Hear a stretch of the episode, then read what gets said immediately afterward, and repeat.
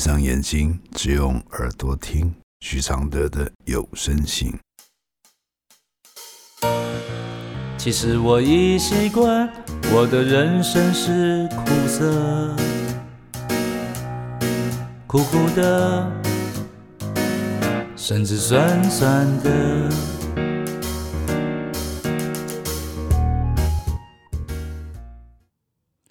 第四十五封信，怎么做到亲情的付出不被比较困扰？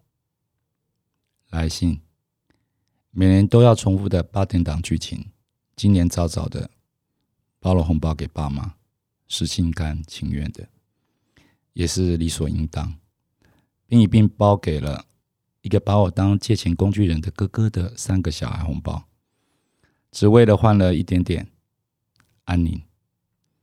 唯一小小愿望就是不参加除夕的聚餐，但还是被要求除夕要配合跟他们全家人一起吃饭。自从要我这借不到钱及老爸出事差点走掉后，他们全家的不闻不问与落井下石，我已经彻底死心，觉得自己没有手足，心却总是要卡在爸爸妈妈的一句：“你就不能为了我们？”回来吃全家一顿年夜饭吗？很想问我爸爸，难道你忘了自己在罹患癌症时，你儿子没有陪你跑过任何医院吗？不做任何理解，不顾医生说可以化疗治疗，就直接落下一句，就叫你去做你喜欢做的事，放弃治疗，只差没有说等死的话而已啊！还记得你在手术室生死攸攸关时，他们从头到尾的不知道你到底生了什么病，也没有出现。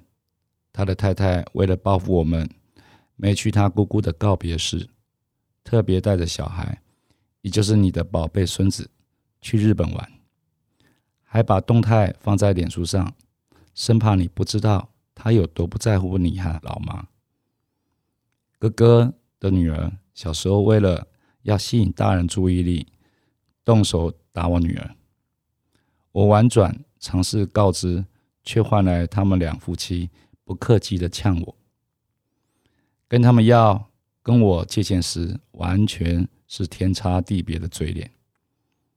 他们前两个小孩出生时，每年红包、生日，他们难关都是能帮就帮的。我因为当时没有生我女儿，没有养孩子的压力，现在看到他们的种种行为，一次次刷新我的三观。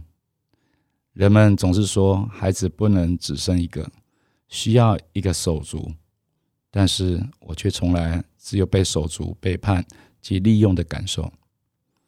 我尽力用心的稳住自己的情绪，稳住自己的小家庭及工作。但却痛恨他们想引起注意的种种行为，希望自己有一天再也不用被这种情绪勒索和捆绑。心里在这新的一年，却要听这些负面的情绪的话语。我会再努力当一个不被挑起行为影响的人。谢谢你这些日子来为弱势发声，心里深深感动。有一个。影响力的人愿意聆听和帮忙，心里有一段温暖的感受。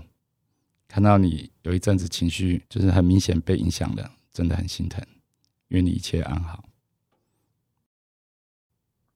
我的回复是：其实你做的很多很多的事，都是在累积福分的。这也是你和哥哥走向不同方向的人生路的原因。停止跟哥哥生气这条路，那是一条跟他越来越近的岔路。老天给人的福分，都是透过感谢与感恩与典范来的。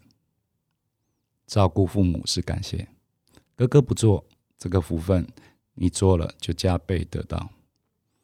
给哥哥的孩子包红包是种下典范，这个福分是让哥哥的孩子们。有一个被照顾的温暖记忆，你一直做，福分会一直累积。而父母希望你为他们演一场团圆戏，这也是福分。告诉父母你想通了，为何马拉松之旅的最后十公尺要缺席？你会为他们一起完成。这个收成不该停在这里。人生的因缘都是在得到与付出之间寻找平衡的智慧。父母不是不懂你的付出，是他们考虑的重点是在根深蒂固的家的圆满，即使是表象，一年也要有一个日子是和平的。今年一定要开心的回家，让你的孩子知道，这一切都是为了爱圆满。谢谢陈有利、陈秋林、陈于佑支持录制完成这封信，谢谢。其实我已习惯，我的快乐是黑的，圆圆的，甚至短短的，像一杯黑咖啡，不加糖的纯粹，总是一夜没睡，也能醒着书写。如果我是你的一杯咖啡，如果能和你的寂寞配对，不对不会，不醉不回，不是什么都扯上完美。如果我是你会喝的咖啡，注定我会吻你的嘴，不为不累，不美不醉，不必什么都要留住。滋味。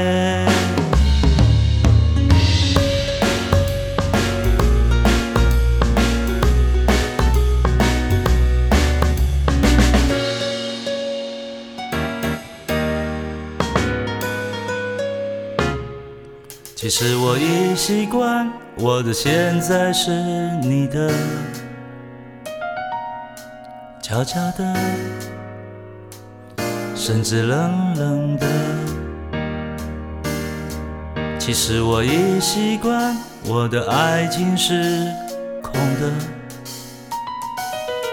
虚幻的，甚至真实的，像一杯黑咖啡，不加糖的纯粹，总是一夜没睡。也能醒着书写。如果我是最后一杯咖啡，如果每一次的爱都是约，不言不盼，不恨不追，不必什么都不能没睡。如果我是一杯新的咖啡，如果相遇可以无言以对，不言不语。不笑不为，不是什么都要不。